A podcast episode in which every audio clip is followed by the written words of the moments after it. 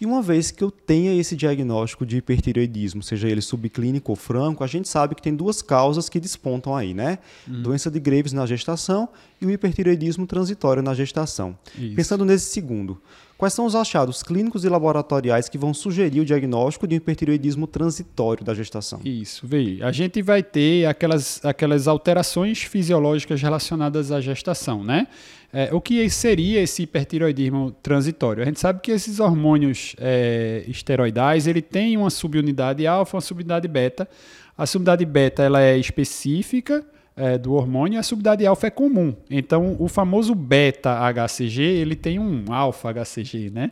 E esse alfa vai ter uma similaridade com o alfa TSH e ele vai atuar no receptor de TSH. Então, o HCG atua no receptor de TSH, estimulando um aumento do funcionamento dessa tireoide justamente por esse período de organogênese, onde a tireoide da mãe precisa trabalhar mais. Então, fisiologicamente, é uma sinalização para isso, para que isso ocorra. Numa situação onde tem um excesso de HCG, hiperêmese gravídica, é, gestação multi, é, multigemelar, gemelar, né? Uhum. É, se você tiver. Doença trofoblástica. Isso, trofoblástica, que aí não vai contar como gestação, aí você teria situações onde tem um estímulo excessivo, isso pode gerar até uma situação de hipertiroidismo ali transitório, hipertiroidismo verdadeiramente, né?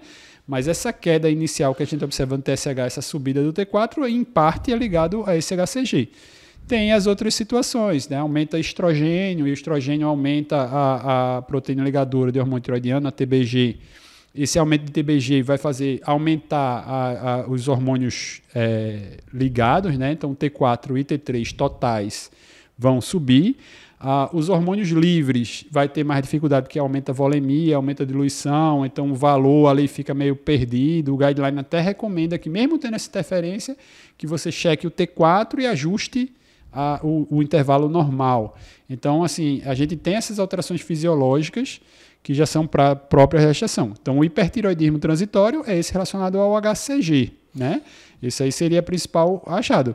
A doença de Graves, ela vai ter as características do hipertiroidismo verdadeiro, né? Então, é aquela paciente que pode ter ali bócio, pode ter aquele quadro de tremor, taquicardia um pouco mais evidente, pode ter oftalmopatia. Então, os achados específicos da doença de Graves podem lhe direcionar realmente para esse achado.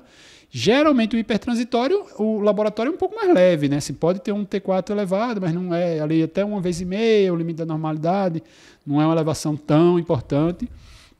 Enquanto no Graves vai ter aquele quadro mais florido e aí o TRAB vai lhe ajudar, porque se tiver TRAB positivo, é, é doença de Graves, né? Aí você vai ficar mais tranquilo ali para diferenciar. Perfeito. Então, o exemplo clássico de um paciente que seria um hipertiroidismo transitório ali, primeiro trimestre, com hiperêmese gravídica, né?